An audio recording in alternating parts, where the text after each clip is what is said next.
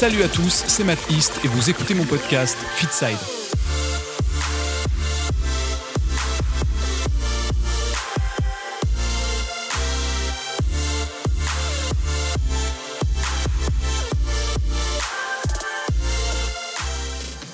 Bonjour et bienvenue pour ce septième épisode de Fitside, le podcast qui traite de nutrition, de sport et de santé. Je suis Matt East, diététicien nutritionniste du sport et formateur en nutrition sportive, et c'est avec plaisir que je vous retrouve après cette longue absence pour un épisode dans lequel on va parler de boissons de l'effort et notamment le fait de la fabriquer soi-même en fonction du type d'exercice et de ses besoins. Mais avant d'aborder le sujet, je tenais comme d'habitude à vous remercier. On a dépassé la barre des 1100 écoutes sur SoundCloud, et même plus si on prend en compte toutes les plateformes, avec même un épisode, euh, celui sur l'hydratation, qui a atteint la barre des 400 écoutes. Alors pour ça, merci beaucoup, c'est ce qui me donne envie de continuer. Et puis, vous le savez, si vous tenez à me soutenir davantage, n'hésitez pas à vous créer un compte sur SoundCloud pour vous abonner à Fitside et surtout à aller faire un petit tour sur l'application Apple Podcast pour mettre à Fitside une petite note de 5 étoiles et un petit commentaire également. Ça m'aidera beaucoup à gagner en visibilité et à traiter de plus en plus de sujets. Et si jamais vous n'avez pas d'iPhone, n'hésitez pas à piquer celui de vos proches ou de vos amis pour le faire. Enfin, et comme d'habitude, tous les épisodes sont bien évidemment disponibles sur Spotify et sur ma chaîne YouTube Matt East. Voilà, je crois que j'ai tout dit, bon épisode à tous. Pour débuter ce podcast, je voulais qu'on revienne sur la notion même de boisson de l'effort en quoi est-ce important de boire une boisson adaptée pendant un effort physique on sait que la problématique majeure lors de l'effort, c'est que le corps alimente prioritairement les muscles en sang et délaisse le système digestif, qui a donc du mal à gérer les liquides et les solides qui lui parviennent. Alors je ne vais pas revenir sur l'hydratation à proprement parler, puisque je l'ai déjà abordé de manière, je pense, assez claire dans l'épisode 5 de Fitside, que je vous invite d'ailleurs à aller écouter si ce n'est pas encore fait mais plutôt sur ce qu'il est possible d'ajouter à l'eau pour rendre la boisson plus intéressante physiologiquement parlant et donc prolonger la durée et la qualité de votre effort. En général, quand je demande aux sportifs ce qu'ils ajouteraient spontanément dans l'eau pendant leur activité sportive, ils me répondent tous du sel. Non pas que cette notion soit fausse, mais je pense qu'elle demande quand même à être précisée. Même s'il est vrai que l'ajout de chlorure de sodium et donc de sel de table s'avère indispensable lorsque l'effort est intense et ou prolongé, il serait malvenu d'en ajouter pour une simple séance d'une heure de musculation par exemple. De la même façon, je sais également que certains achètent des boissons toutes faites de type Powerade ou Isostar. Seulement voilà, ces boissons contiennent souvent des glucides non adaptés à l'effort, comme du glucose ou du fructose, dans des proportions trop faibles, le tout souvent accompagné de correcteurs d'acidité, d'arômes, d'édulcorants, qui ne font souvent pas bon ménage avec le système digestif, et encore plus pendant l'effort physique. Alors par où commencer pour se construire une boisson de l'effort adéquate? Eh bien, En général, j'essaie de voir les choses de la manière la plus logique qui soit. Il y a d'abord le support, ça peut être de l'eau plate, bien évidemment, mais ça peut également être dans certains cas, et je pense principalement aux efforts d'endurance, de l'eau gazeuse dégazéifiée au préalable afin de profiter des taux de bicarbonate, de magnésium et de sel plus élevés que dans les eaux minérales classiques ou que l'eau du robinet.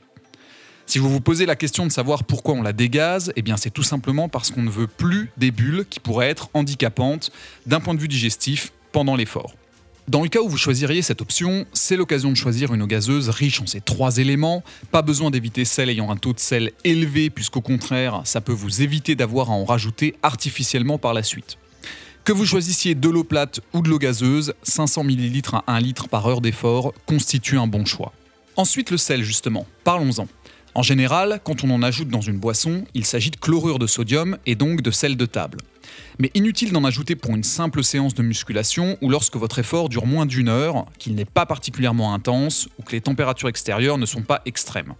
En revanche, si l'exercice est intense, pratiqué en cas de forte chaleur, ou bien encore tout simplement qu'il dure entre 1 heure et 3 heures, il est possible d'en ajouter à une dose comprise entre 500 mg et 1 g par litre d'eau mais c'est surtout si l'effort dure 4 heures ou plus qu'il devient indispensable d'en ajouter à sa boisson d'entraînement afin de lutter contre une éventuelle hyponatrémie qui pourrait survenir et ainsi éviter l'apparition de douleurs musculaires ou de problèmes cardio-circulatoires.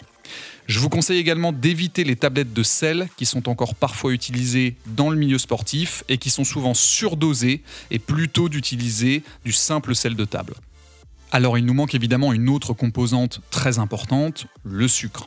Combien et quel type de glucides mettre dans sa boisson d'entraînement de manière générale, on conseillera 6 à 8% de glucides par litre d'eau, soit 60 à 80 grammes, et préférentiellement de la maltodextrine plutôt que du sucre en poudre classique ou bien du sirop.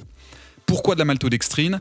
Eh bien tout simplement parce que même si elle dispose d'un index glycémique très haut, de 95 environ équivalent à celui du sucre de table, c'est en réalité un sucre à la structure complexe issue du maïs, composé de molécules de glucose et d'amidon, qui possède un pouvoir sucrant très faible et donc qui n'écœurera pas ceux qui n'aiment pas boire très sucré pendant l'effort. Cette maltodextrine est en plus très bien tolérée digestivement parlant et permet donc d'éviter les nausées ou les ballonnements lors de l'effort et même d'accroître l'absorption intestinale de l'eau. Alors comme la question m'est souvent posée, oui, il est toujours possible de se passer de maltodextrine si on ne veut pas en acheter et de se rabattre plutôt sur un jus de fruits de type jus de pomme ou jus de raisin qu'on aura dilué afin d'atteindre la concentration des 6 à 8% de glucides par litre d'eau qu'on recherche. En général, il suffit de les diluer environ de moitié, à savoir 500 ml d'eau et 500 ml du jus de fruits concerné. Mais finalement, la véritable question qu'on pourrait se poser, c'est de savoir si les glucides dans la boisson d'entraînement sont réellement obligatoires. Eh bien, la réponse est non. De la même façon que pour le sel, j'aurais tendance à dire qu'ils ne prennent tout leur sens que lorsque l'effort dépasse une heure, hors séance de musculation ou de sport à viser hypertrophie musculaire, bien évidemment, puisque pour cela, l'objectif, c'est quand même d'épargner au maximum les réserves en glycogène musculaire. Pour aller encore plus loin, et à partir d'au minimum 1h30 d'efforts intenses, il est possible d'ajouter des acides aminés dans sa boisson, et en particulier des acides aminobranchés, que l'on appelle plus communément BCAA, et dont vous avez tous ou presque entendu parler. En étant précurseurs de différents neurotransmetteurs, ils permettent de diminuer la fatigue neurologique induite par l'exercice et d'éviter l'effondrement des performances. Contrairement aux idées reçues, ces acides aminobranchés n'ont pas qu'un intérêt en musculation, mais également dans les sports à tendance aérobie. On conseillera donc habituellement 5 à 10 grammes de BCAA par heure d'effort pour les sports de force ou la musculation et jusqu'à 20 grammes par heure d'effort pour les sports d'endurance. Dans le cadre pur de la musculation, et si on a le budget pour, il est également possible d'ajouter à sa boisson d'entraînement un hydrolysa de whey ou de caséine de type PeptoPro à hauteur de 10 à 20 grammes par heure d'entraînement et de la taurine à hauteur de 6 à 10 grammes par heure qui permettra une meilleure utilisation des BCAA, une diminution de l'inflammation musculaire et une meilleure élimination des déchets métaboliques de l'effort. À noter que je ne parle pas volontairement des autres suppléments comme la créatine, l'arginine ou la citruline, parfois utilisés pendant l'effort, puisque j'y reviendrai avec des épisodes consacrés et que de toute façon, tous n'ont pas d'utilité pendant ce timing précis qu'est l'exercice physique, mais parfois avant ou en supplémentation quotidienne. Voilà, j'espère que vous êtes maintenant capable de construire intelligemment votre propre boisson de l'effort et que vous n'en achèterez plus des toutes faites dans le commerce ou sur le net si c'était le cas. N'oubliez pas de vous abonner au podcast sur Apple Podcast, sur SoundCloud ou sur ma chaîne YouTube Matt East. C'est très important pour que vous puissiez être notifié des nouveaux épisodes qui sortent. Vous pouvez également me suivre sur Instagram, Matt East Fitness, tout attaché et en minuscule. Je mets un nouveau post à chaque fois qu'un épisode sort. J'espère en tout cas vous retrouver dès la semaine prochaine et je vous dis à très bientôt. Merci à tous d'avoir écouté cet épisode de Fitside. N'hésitez pas à me faire part de vos commentaires, de vos suggestions et de vos questions sous le podcast, quelle que soit la plateforme, que ce soit SoundCloud, iTunes Podcast, Spotify, YouTube. Pensez également à laisser un commentaire, à le noter, ça c'est super important, et à le partager si ça vous a plu. Il n'y a que comme ça qu'il pourra gagner en visibilité. À la semaine prochaine, salut à tous.